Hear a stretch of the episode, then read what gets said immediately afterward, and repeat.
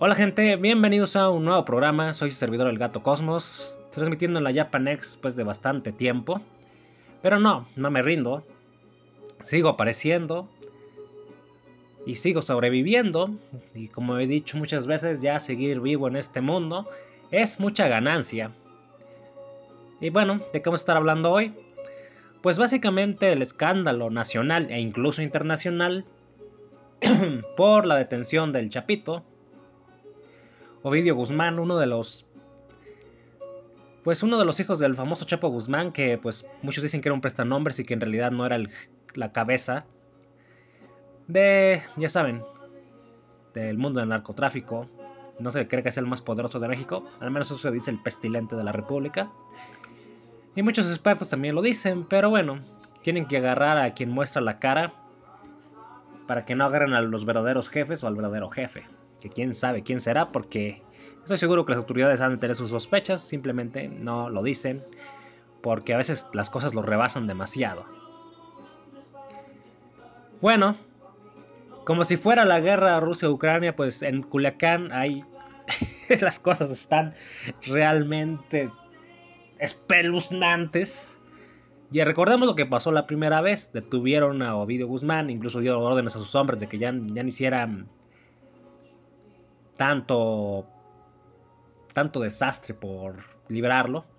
Y al final pues se le dejó, se le dejó libre por el daño que estaban haciendo a la sociedad, bloqueos, narcobloqueos. Hasta el momento pues, está pasando lo mismo, pero aparentemente esta vez no lo han soltado. ¿Quién sabe después? O que se les fugue por ahí mágicamente. Pero sí, sí fue un operativo, está siendo un operativo estilo guerra como si hubieran agarrado a Osama Bin Laden o algo por el estilo. Porque se han visto aviones custodiando otros aviones. Han sido atacados aviones desde tierra. O sea, sabemos que México no tiene la mejor tecnología militar, pero con lo que tiene, pues se está intentando detener a un tipo que pues tiene muy buenas armas, gracias a los chinos y a los americanos gringos que pues te hacen las víctimas y cuando ellos son los que provocan la mayoría de los problemas de narcotráfico en México. Algo que siempre se ha sabido, pero no nos hagamos. Entonces, pues, ¿qué está pasando? la última vez lo soltaron y la verdad es que las excusas que dio el ejército, el mismo presidente, pues fueron muy lamentables. Dijeron, sí, sí podemos haber ganado. Pero a costa de qué? Básicamente en aquel operativo se dice que, ah, lo encontramos de casualidad y lo agarramos de casualidad. Pero no tenían las suficientes fuerzas para repelir las agresiones y que los traslados no costaran demasiadas bajas. Los aviones, helicópteros que se han usado, pues están artillados. A ver, los helicópteros. Todo esto lo vengo diciendo según lo que he escuchado en medios de, de radio. Principalmente, pues, los que pertenecen al grupo Imagen. Y alguna que otra estación que lo estuve cambiando por ahí a ver qué más información había. Estuve buscando noticieros, porque cuando pasó esto, pues yo andaba en la calle bien feliz de la vida, paseando, uh, pero me gusta escuchar el radio. Y cuando lo escucho, hasta interrumpían las, las transmisiones normales. Está el programa de chismes, lo quitaban para estar hablando de esto. Y bueno, a diferencia de la otra vez, este parece que sí fue un operativo que se planeó bien, con todo el poder del ejército. Y que no, está, no estoy diciendo que no les esté costando trabajo, pero pues llevaron lo mejor que tiene el ejército mexicano para pues que no se les escape. Ahora, lo van a dejar ir, se les va a escapar. Porque incluso el aeropuerto está siendo atacado. O sea, la cosa está. La cosa está de película y terrorífica. Incluso han cerrado caminos al aeropuerto, han atacado aviones. Todo esto es información provisional. Recuerden que después se corregirán cosas, se desmentirán otras, etcétera. Eso ya lo veremos más tarde o quizás en días posteriores. Pero la verdad sí ha estado muy pero muy de película. Y creo que hasta podrían hacer una película con esto. Y seguramente lo hagan. Una película o una serie. No sé quién se apunta. Netflix, Televisa con sus churro producciones que dan lástima. Bueno, tampoco es que las de Netflix estén muy buenas. ¿eh? Pero bueno, al menos no son tan feas. Entonces, pues, ¿qué es lo que está pasando? Pues robo de vehículos. Ya había pasado la vez anterior que detuvieron a este loquito. eh, narcobloqueos, diversos enfrentamientos, ataques desde, desde, el, desde el aire a los, a los que trataban de salvar al delincuente este, pero también ha habido ataques, y hay que decirlo, tienen armas suficientemente poderosas para derribar helicópteros. Aviones, quién sabe. hasta el momento no he encontrado información a eso, pero sí he escuchado que han atacado aviones. Y yo, uy, qué pesadilla es México, dirán algunos. Pues sí, sí lo es, pero yo no entiendo por qué muchos mexicanos. No, es que no vas a hacer algunas partes. La verdad es que todo México está lleno de delincuencia. O tenemos estos tipos de delincuentes que mucha gente los defiende porque le da dinero a los pobres y luego mata a 100 personas. Y en la extorsión de negocios también lo hacen. No se puede defender lo indefendible, pero no falta el retrasado mental, diría yo, que no ve el contexto general y con que le den dos o tres bolsitas de comida, ya, ya son héroes para ellos, cuando pues son puros asesinos, que pues tratan de lavar su conciencia un poco o simplemente tener una desfachatez increíble para decir, sí, somos delincuentes, pero aquí, aquí andamos regalando cosas navideñas, como cierto escándalo que pasó recientemente también, pero bueno. El punto es que el Chapito ha sido detenido y todos los comentarios en redes sociales e incluso en los medios de comunicación nacionales, pues espero que esta vez no lo suelten, porque recordemos que eso pasó la última vez. ¿Y qué es lo que dijo el ejército? Sí, hubiéramos ganado, pero a costa de mucha sangre. Ahora parece que van, están mejor preparados y espero que no lo dejen ir y ya que se lo den a los gringos para que se diviertan con él. De perdido a ellos no se les escapa. Creo. Pero quién sabe.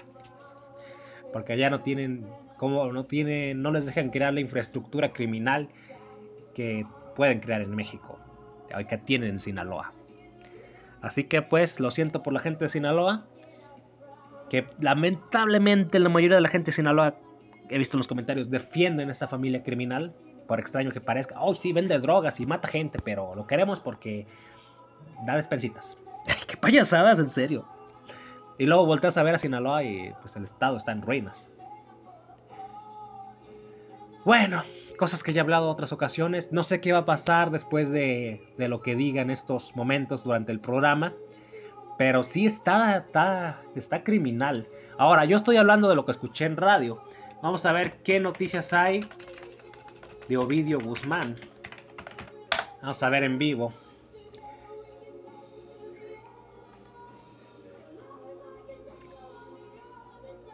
La captura del hijo del Chapo en el país. ¿Por qué le dicen el ratón a Ovidio Guzmán? Aquí te contamos. Solo dicen que fue detenido. Enfrentamientos y bloqueos en la vez de Culiacán.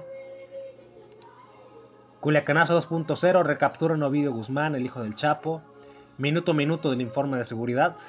Sí, hay bastantes noticias. Milenio, medio tiempo. Yo pensé que medio tiempo era un medio deportivo. El financiero. Mm, pues hay de todo. A ver, vamos a ver.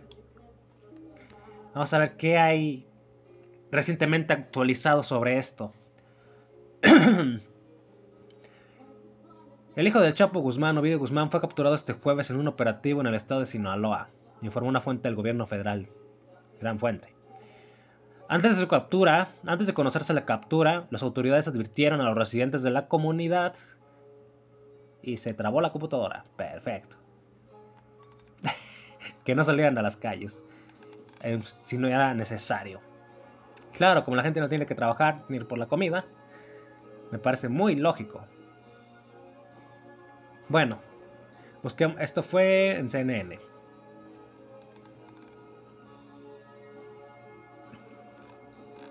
Veamos.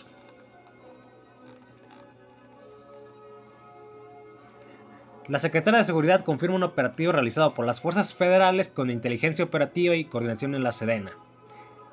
No venimos a ganar una guerra, venimos a construir la paz. A ver si es cierto. A las 13.05, la Secretaría de Defensa confirma la detención de Vido Guzmán la madrugada de este jueves en Culiacán. Fue en la madrugada y apenas, con razón está el des... Con razón está, ¿cómo se dice? Pues el escándalo desde la mañana, porque yo desde la mañana estoy escuchando lo, las cosas horribles que están pasando en Culiacán y, dije, ¿qué, ¿qué capturan al Chapito de nuevo? Pues sí, exactamente eso pasó. A las 13.08 el general Sandoval menciona que un cerco a vehículos en Culiacán y después de controlar la agresión contra las Fuerzas Armadas se ubicó a Ovidio Guzmán con armamento exclusivo del ejército. Para variar. Tras la detención del hijo del Chapo, se refiere que hubo 19 bloqueos. Bueno, en la radio dijeron 50. ¿Ya ven cómo cambian las cosas?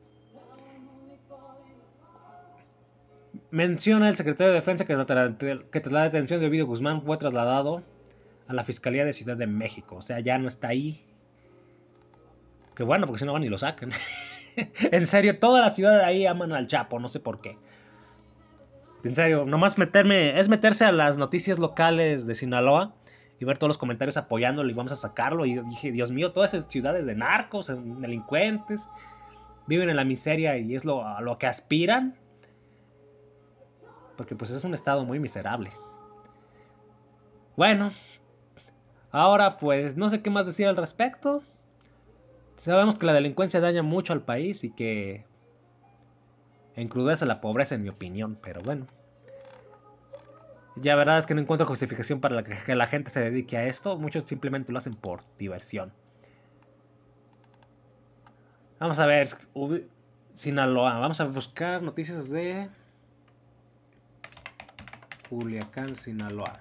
A ver si encuentro más contexto de todo lo que, todo lo que escuché en la radio. Cierran el aeropuerto, cancelan vuelos y piden no salir. Ok. Fotografías de incendios. Pasajeros se resguardan en avión por balacera tras detención. Ok. Un avión de Aeroméxico sufrió un impacto de bala y, y los pobres pasajeros que tenían que ver, quién sabe. Se desata la violencia tras presunto. Tras presunta detención de Ovidio Guzmán.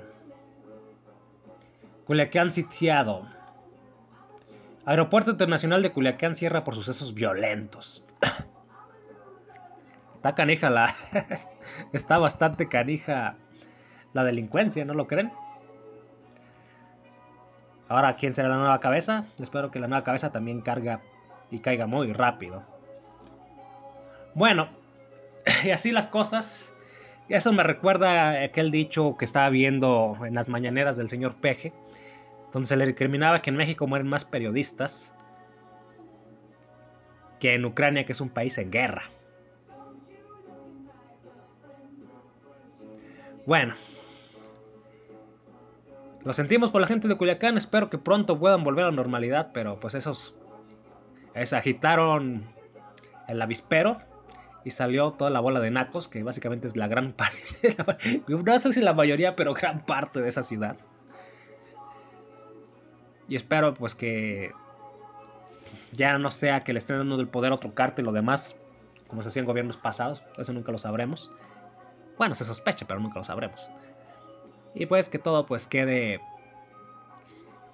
No sé, yo, yo sigo esperando que México deje de ser un, tercer, un país tercermundista y mejore, pero a veces, en vez de mejorar, a veces creo que va para peor. No sé si es porque los, no sé si es porque los gobernadores izquierdistas o derechistas eso quieren.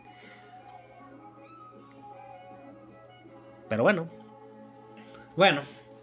Cambiemos. Volviendo, siguiendo con las cosas violentas. Durante mucho tiempo les he estado hablando de Ucrania. Y... Qué rara noticia. Putin ordena un alto al fuego navideño de 36 horas. La Navidad ya se pasó. Pero bueno.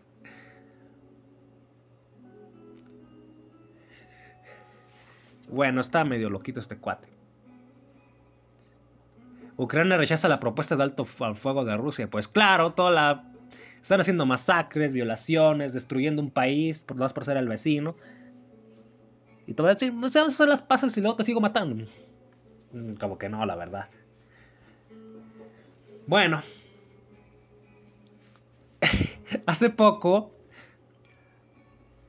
se hizo muy viral como uno de los jefes del grupo Wagner, la milicia privada de Putin, pues estaba ahí jugando con los cadáveres y despidiéndolos. Bueno, ya se acabó el contrato. Una frase que hizo enojar a mucha gente, incluso a los mismos rusos de cómo se burlaba y trataba como si fuera cualquier cosa, aquellos cientos de cadáveres.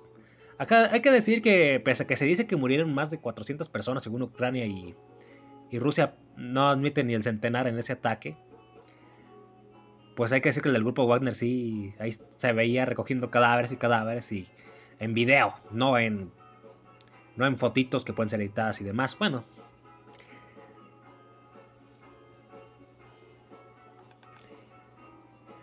Y bueno, ¿qué es lo que, ¿por qué siempre me gustó hablar de Ucrania?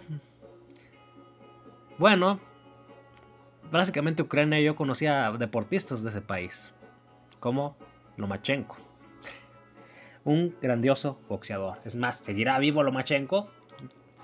Vamos a googlearlo. No creo que haya muerto porque ya habían dicho algo en las noticias. Pero el punto es que tras pelear en Ucrania, Lomachenko va a regresar al cuadrilátero. Ok. Mientras su otro compañero boxeador, Klitschko, pues como alcalde de Kiev, pues sigue en el centro de la guerra. Y bueno, hay que decir algo. Acá, lo vuelvo a decir, San Luis siempre ha sido un lugar donde le encanta ir a los extranjeros. Venir. Ya sea de paso para llegar a Gringolandia, de visita, o se quedan aquí, o piden refugio. No sé, les gusta aquí. Está re feo, no sé qué le ven a San Luis, pero les gusta. Hace no muchos meses les comentaba que había un grupo de ucranianos siempre con sus pancartas y, platicando y explicando cosas de la invasión de Rusia a, Ucrania. Y era interesante sus puntos de vista. Por ejemplo, me decían que sí había muchos prorrusos en ciertas regiones, pero contra la invasión y todo lo, todo el desastre que dejó, pues y cómo llegaron a violar mujeres y demás, pues básicamente los prorrusos disminuyeron demasiado y ya prácticamente no existen. Simplemente son gente contratada ya... Eh, bueno, ellos me explican que son gente que ya estaba en ejército antes y que muchos en realidad son rusos y que se hacían pasar por ucranianos y bueno, ya saben cómo se doñó Rusia de Crimea, pese a que últimamente está siendo muy atacada. Pero básicamente me comentaban que sí había muchos prorrusos en las zonas de Donetsk, Lugansk, en Crimea dicen que no, no entiendo cómo se la quedaron entonces. O bueno, se la medio quedaron porque ahorita siguen los combates y los bombardeos ahí. Espero no se convierta en un Palestina-Israel. Y que el conflicto sea eterno. Pero pues parece que el Putin, como está loquillo, eso quiere. Pero el punto es que sí me comentaron que hay muchos prorrusos, porque tras la invasión básicamente los prorrusos desaparecieron. Disminuyeron mucho. Había gente que estaba dividida.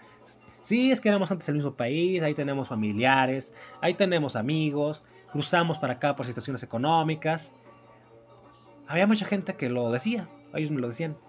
Pero tras la invasión, pues la mayoría de la gente, pues algunos les daban la bienvenida. Pero los rusos, pues empezaban a hacer lo que se suele hacer en guerras terriblemente. Atacar civiles, infraestructura civil, violar mujeres, matar gente que ni estaba armada, como hay videos documentados sobre eso. Y no quiere decir que los ucranianos hayan sido unas peritas en dulce con los invasores. Claro que no. Porque también circulan muchos videos de ejecuciones de soldados que ya se están rindiendo o que ya están heridos. Pero pues no les están dejando opción. O sea, estás en tu casa, se meten dos Bryans ah, con cuchillos. ¿Qué vas a hacer? ¿Darles besitos? No, los, si tienes un arma los balaceas. Si no los agarras con un bat, con lo que tengas. Eh, pues sí me dijeron que cambió mucho el, apoyo y sentimiento fraternal que tenía Ucrania hacia Rusia pese a los conflictos que ya había en Donetsk y Lugansk. Ahora el odio es prácticamente total. Los prorrusos son muy pocos y básicamente ya prácticamente la gran mayoría ha sido exterminada porque fueron usados como carne de cañón. Y ahora vienen los pobres reclutas rusos que pues lamentablemente yo, yo seguí un canal de YouTube llamado Rusos Rusos Reaccionan, me parece es el canal de YouTube, donde ellos hablaban y de las cosas que veían y que les gustaba de México, etcétera. Pero lamentablemente, pues a uno de los de estos rusos pues fue convocado a esta guerra, hacer carne de cañón en Ucrania. Y pues, déjenle busco.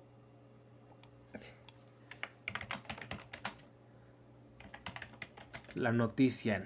A ver, permítanme.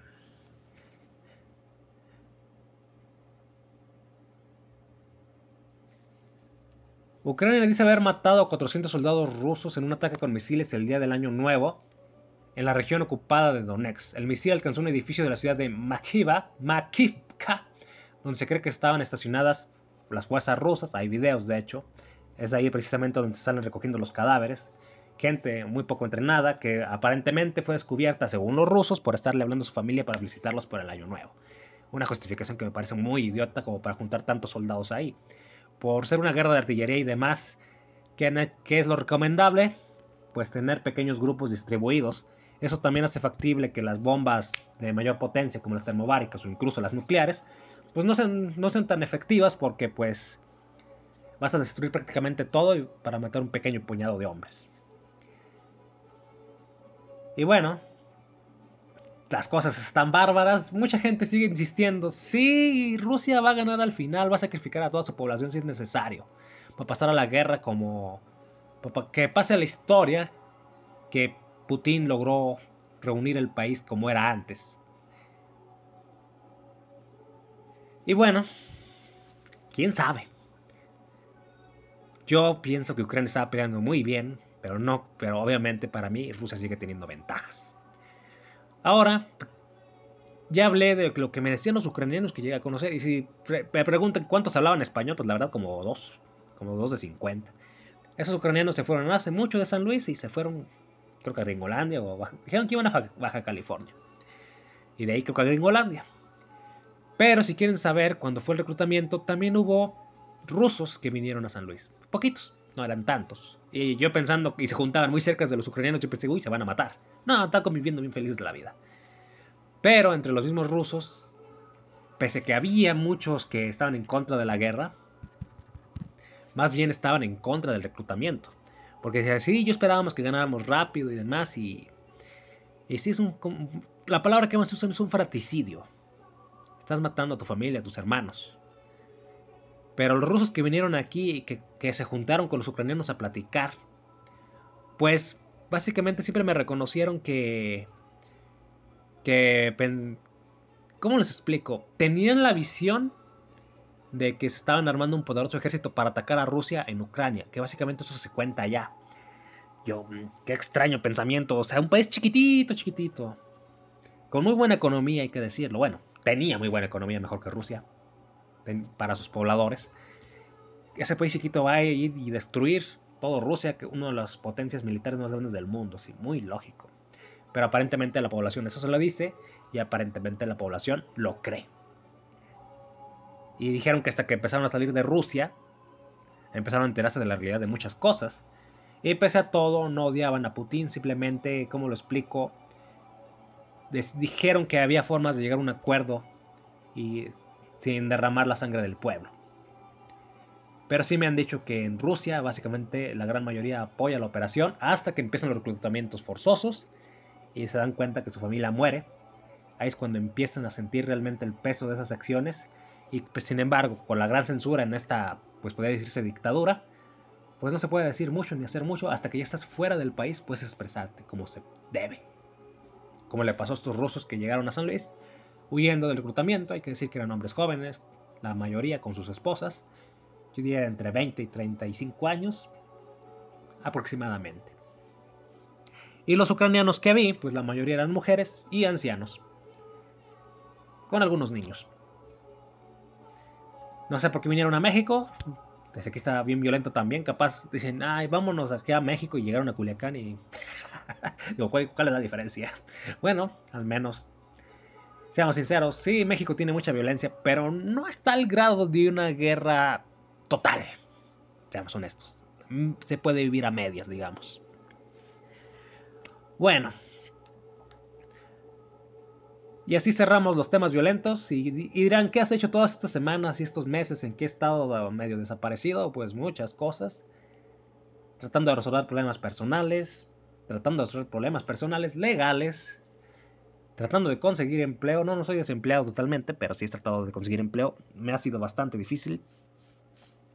De hecho, les puedo contar una anécdota al respecto. estuve trabajando, no voy a decir dónde, porque no, no les quiero dar publicidad. Luego se me sale y lo digo. Pero bueno, estuve trabajando como árbitro de básquetbol. Me sé las reglas del básquetbol, no mucho, pero pues me dieron capacitación.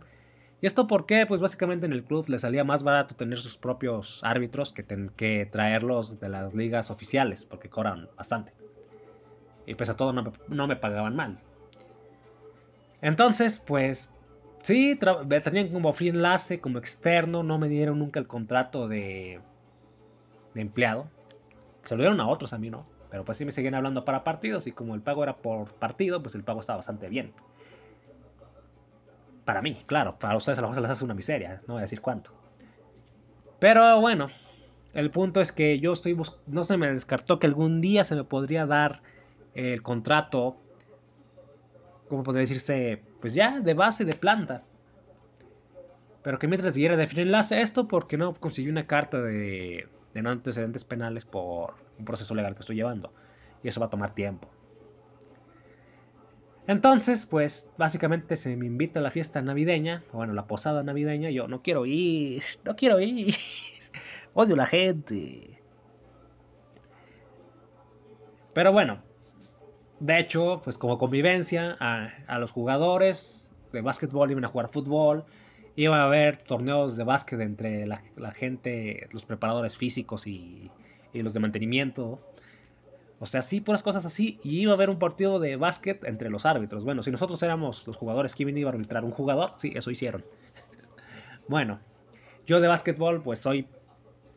Pues no sé qué casi nada, o sea, no soy bueno en eso. si me driblan, no me quieren hacer una burla driblando, me lo hacen muy fácil. Pero sí, los árbitros eran bastante viejos, entonces eso me dio una ventaja por mi condición física. No todos eran viejos, pero los que eran jóvenes, no sé, de 28 años o 30 años, tienen una condición física pésima. Porque sí, algunos fueron jugadores, pero no lo habían sido en mucho tiempo. Entonces, ya ni me acuerdo de qué posición me pusieron.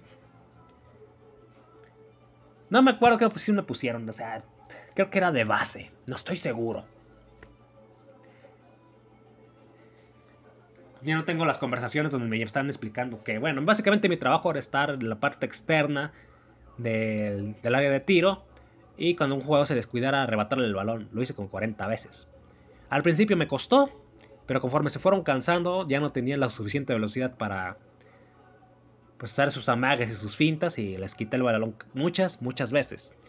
El punto es que el mejor tirador del otro equipo pues empezó a desesperar con eso y me empezó como que a decir de cosas.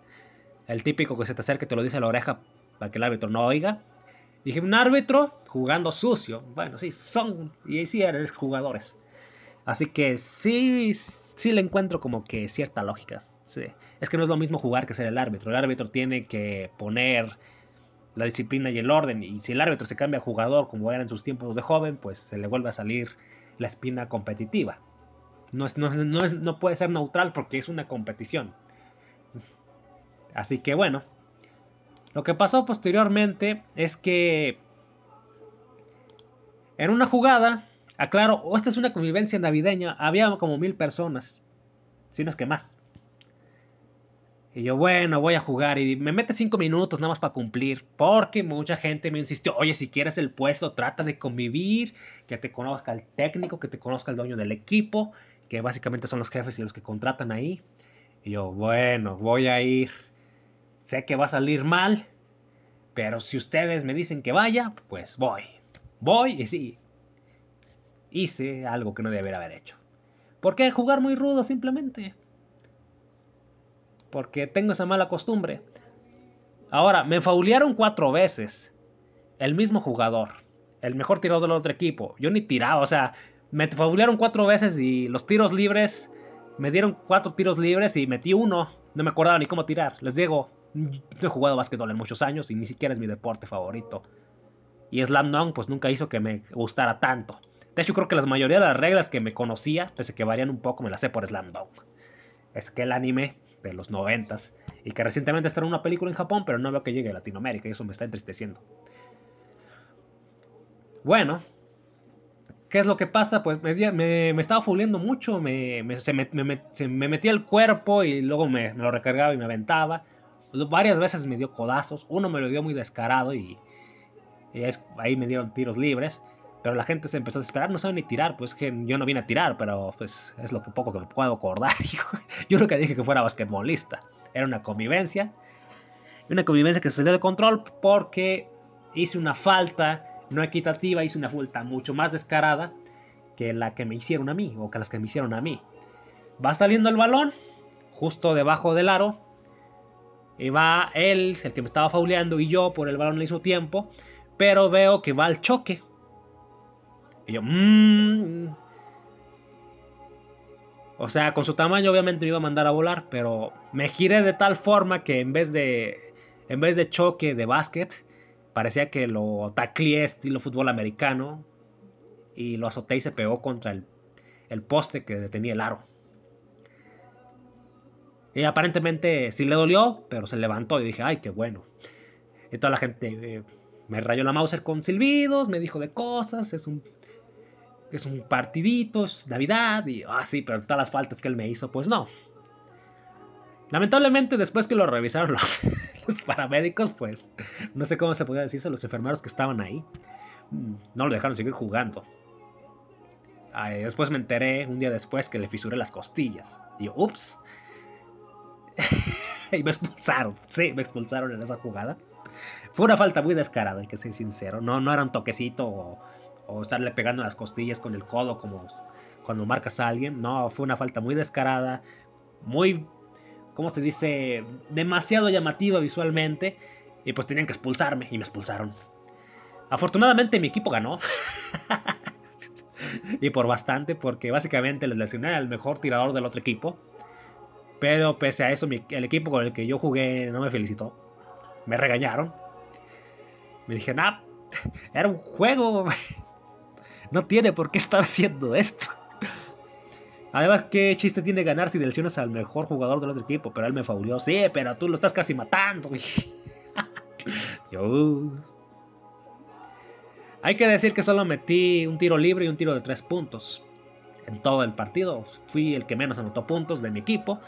Pero ese no era mi trabajo.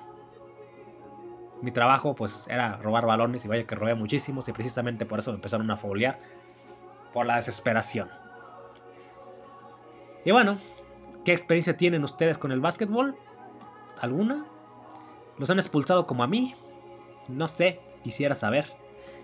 Pero bueno, ya después de haber arruinado la convivencia navideña y que y, ah, no, no dejar saldo blanco por mi terrible carácter. Pues bueno, ¿qué es lo que pasa después? Ah, unos días después me, habla la persona de recursos humanos o como le digan en su país, capital humano, como se le diga, el, que vigila a los empleados, digamos. Oiga, que estos no lo vamos a correr. No sé exactamente qué decía el mensaje. Decía algo como lo estuve buscando por WhatsApp, pero veo que no lo usa. Le comunico que por los hechos acontecidos el día de la posada navideña, está usted suspendido. ¿Por qué era un juego? Como parte de un ejemplo disciplinario, no sé qué tanto decía. Y, y, luego, y me dijo, no lo queremos ver en la temporada invernal, lo vemos en... Si le llamamos, va a ser en, en la temporada de primavera. O sea, a partir como de marzo. Y yo, mmm, necesitaba ese dinero. Es que yo no creí, se me salen de las manos muchas cosas, no sé, no logro medirlas. Es que básicamente, como lo, cuando lo tacleé, usé como que su mismo impulso. Es una manera, ¿cómo les explico? Vamos los dos corriendo por el balón. Él estira la mano, pero veo que está girando para golpearme con su hombro. Entonces yo salté sobre él y es ahí cuando con su propio impulso es que lo logro azotar contra el poste. Y sí, yo también caí muy aparatosamente, pero yo no me lastimé. Extrañamente. Al menos en apariencia. Capaz después en unos años resulta que me, no sé, se me chocó el cuello o algo por el estilo, porque me ha pasado. Me resultan lesiones muchos años después. Y sí, tal vez me pasé, a lo mejor lo pude haber descalabrado lo aventé muy feo, la verdad. Pero pues, si están jugando rudo, pues yo soy más rudo o más loquito y no mido las consecuencias. Y eso, pues eso me pasó en, las épocas navideñas. Y ups, bueno, Eso me pasa por querer convivir y ya les cuento a la gente que me dice que fuera por, para que ya me dieran el puesto de base o de, de planta. Pues ya dicen, pues tienes que hacer una falta equitativa y yo, oh, puedes hacer faltas, pero que sean equitativas, no puedes hacer una falta más grave y yo, mmm. Bueno. Yo dije, yo dije que no quería jugar. De hecho, le dije al, capitán del que formó el equipo improvisado de árbitros, bueno, pues yo no sé jugar, métame cinco minutos nada más para estar en la convivencia. No, pero te hemos visto y tienes muy buena condición física, vas a jugar todo el partido porque todos estamos ancianos y acabados. O tenemos diabetes. Y yo, ah, ok, bueno, ¿seguro que quiere venir? Yo, sí, no, no quería, pero estoy diciendo que sí, para que me conozcan y, y me den el empleo, digamos. Ah, nos cae bien, denle el empleo. Ahorita creo que les caigo mal. Pero pues si quieren saber en ese empleo, me han felicitado porque tengo muy buena condición física. Los otros árbitros, como es un deporte ráfaga, muchos pues caminan, se quedan muy lejos de la jugada y a mí han visto que sí me quedo cerca de, donde está la acción para vigilar. Y eso pues sí me lo ha dicho el jefe, sí me lo ha dicho pues digamos que el director técnico y demás. Pero pues sí, mi carácter no me ayuda. De hecho, una vez, pues, cuando terminó, una vez que hice doble partido en un mismo día, ah, me dijeron, usted corre un montón, después de los primeros días que fui. Y me dicen, oiga, ¿quiere, lo llevamos en el autobús? Eh, pues, pues del equipo y el personal. Y yo, no, gracias, no quiero. Y yo, ¿por qué? Voy a ir a trabajar en la bici y, está jugando, ¿verdad? Porque no me creían que después del desgaste que hice iba a trabajar en la bici. Acto seguido, el vigilante me da mi bici y me da mi mochila. Y ellos, ah, en la madre, a la madre o algo así dijeron. No, nos mentía. y yo, ¿por qué los voy a estar mintiendo? No sé, se quedaron viendo raros entre sí y ya se fueron y dijeron que me fuera bien, que me fuera bien. Pero desde entonces se dieron cuenta que mi condición física es muy buena, pese a mis problemas de salud que todo el mundo puede tener y pues, precisamente les llamé la atención para usarme todo ese partido, que casi lo jugué todo, pero al final me terminaron expulsando por lo que acabo de contar. En fin. Y ya para finalizar el programa, hablando de cosas personales, la clásica Rusia-Ucrania, el clásico narco en México, pues siempre tengo que meter algo de Saint Seiya y estoy viendo que en la entrevista, pues están muy sobre la segunda temporada de Kanai of the Zodiac por el santuario, si no me equivoco. ¿Cómo se llama esa porquería? Pues vean que, la serie está teniendo mucha repercusión. Donde siempre. La segunda temporada. En América Central. En Sudamérica. Francia y China. Las grandes bases de Saint Pero se sienten decepcionados porque realmente, pues si tú llamó más la atención que la primera temporada que, ay Dios mío, Netflix, qué porquerías haces o qué porquerías obligas a hacer a tus socios. Pero lamentablemente en Gringolandia no llamó mucho la atención, que es donde querían que realmente pegara y es para donde está diseñada la serie. Yo creo que si le hubieran dejado a un espíritu más clásico de la primera temporada, con la música decente, hubiera pegado, pero son tercos en imitar las cosas gringas, porque ya lo han dicho, el compositor de la serie, de la música, hace música pues básicamente de fondo que ni se nota, porque así le gusta a los gringos. Cuando yo he visto que los propios gringos, cuando se estrenó la serie clásica en Netflix, empezaron a hacer muchos, muchas, muchas, ¿cómo se dice? Videos tocando las canciones de Saint y orquestas. Hay videos muy virales de eso. No entienden que es uno de los fuertes de Saint Seiya y no tienen que apegarse. Básicamente, como dije, a Saint Seiya lo perjudicó, a los caballeros del Zodiaco los perjudicó la censura y que no era apto para niños y que ningún canal iba a animarse a transmitir eso así como venía. Ahora, la segunda temporada creo que hubiera tenido más punch si desde la primera pues hubiera tenido ese grado de violencia y, menos censura tal como se ha mostrado en la segunda temporada, pero ya desde la primera impresión estuvo mal, voy a ser muy difícil que la segunda agarre y tenga fuerza y de nuevo otro experimento fallido. ¿Qué pasará con el live action de Canais of the Zodiac? Dudo mucho que les guste, ¿eh? No se ve mal, pero hay que decir que las armaduras y demás cosas sí dan penita ajena. Pero pues a ver qué pasa. en esta película que aparentemente se estrena en abril del 2023, ya en unos pocos meses. Bueno, yo me voy despidiendo. Saludos a Yuki Soto que me felicitó por el año nuevo. Muchas gracias. Sigamos sobreviviendo. Saludos a El Tecniquito, a Roberto Vázquez, a todos aquellos que me escuchen de vez en cuando. A los que me escuchan desde Japanex y la gente que se larga y nunca vuelve, púdranse. eh, no, no me estoy refiriendo a alguien en específico. No, en realidad sí, tú sabes quién eres. Pero pues, gracias por escucharme y, y pues, hasta la próxima. Cuídense si son de México, sobre todo si son, si son de Sinaloa. Y pues a ver qué nos depara este 2023. Espero que menos violencia, más salud, menos pandemias. Como por ejemplo que regresó la rabia a México. En fin, en personas. Y bueno, gracias por haberme acompañado. Y pues tal vez más espaciado, pero yo seguiré por aquí contándole las tonterías que hago en mi vida, las tonterías que pasan en mi país, en mi pueblo también. Y pues los conflictos internacionales que como lector de libros de guerra, pues me tienen medio atrapado. Pero pues realmente a veces leo las historias de Ucrania o veo los videos y hasta me duele cómo matan a los pobres rusos que no saben ni a qué van. O sea, hay un video que vi de un dron atacando un tanque ruso y lo están, le están disparando como con, con fusiles. Y, y uh, qué manera de defenderse es esa. Eh, pues lamentablemente, pues los grandes